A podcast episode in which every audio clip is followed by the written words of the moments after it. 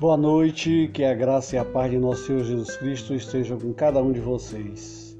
Bom, aqui nós vamos hoje deixar para vocês gravado João 2, que é a nossa próxima lição de segunda-feira.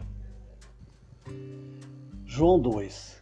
Três dias depois, houve um casamento em Canaã da Galileia, achando-se ali a mãe de Jesus. Jesus também foi convidado com seus discípulos para o casamento. E tendo acabado o vinho, a mãe de Jesus lhes disse: Eles não têm mais vinho. Mas Jesus lhes disse: Mulher, que tenho eu contigo? Ainda não é chegada a minha hora. Então ela falou aos serventes: Fazei tudo o que eles vos disser. Estavam ali seis talhas de pedras que os judeus usavam para a purificação e cada uma levava duas ou três metratas. Jesus lhe disse: Encheia de água as talhas, e eles as encheram totalmente.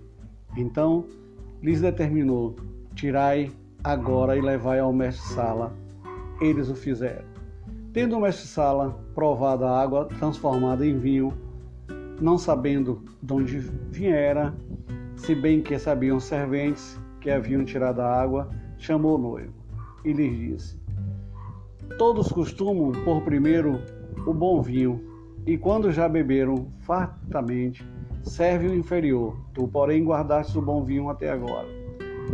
Com este, deu Jesus princípio aos seus sinais em Canaã da Galileia, manifestou a glória, a sua glória, e os seus discípulos creram nele. Depois disso, desceu ele para Cafarnaum com sua mãe, seus irmãos e seus discípulos, e ficaram ali não muitos dias. Estando próximo à Páscoa dos judeus, subiu Jesus para Jerusalém e encontrou no templo os que vendiam bois, ovelhas, pombas e também os cambistas assentados. Tendo feito um azarrogue de cordas, expulsou todos o templo bem como as ovelhas e os bois, derramou pelo chão o dinheiro dos cambistas, virou as mesas. E disse aos que vendiam as pombas: Tirai daqui essas coisas, não façais da casa do meu pai casa de negócio. Lembrando-se dos seus discípulos de que está escrito: Lembraram-se os seus discípulos de que está escrito: O zelo das tua casa me consumirá. Perguntaram-lhe, pois, os judeus: Que sinal nos mostras para fazeres essas coisas? Jesus lhes respondeu: Destruí esse santuário em três dias reconstituirei. Replicaram os judeus: Em quarenta e seis anos foi edificado esse santuário e tu, em três dias o levantarás? Ele, porém, se referia ao santuário do seu corpo. Quando, pois, Jesus ressuscitou dentre os mortos, lembraram os seus discípulos de que ele dissera isto e creram na Escritura e na palavra de Jesus.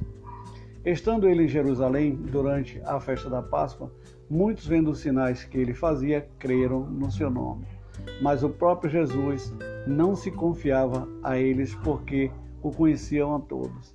Então, e não precisava que alguém lhe desse testemunho a respeito do homem, porque ele mesmo sabia o que era a natureza humana.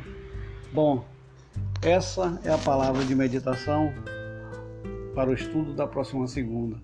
Que nosso Senhor Jesus Cristo abençoe a todos com muita paz e principalmente com muita saúde.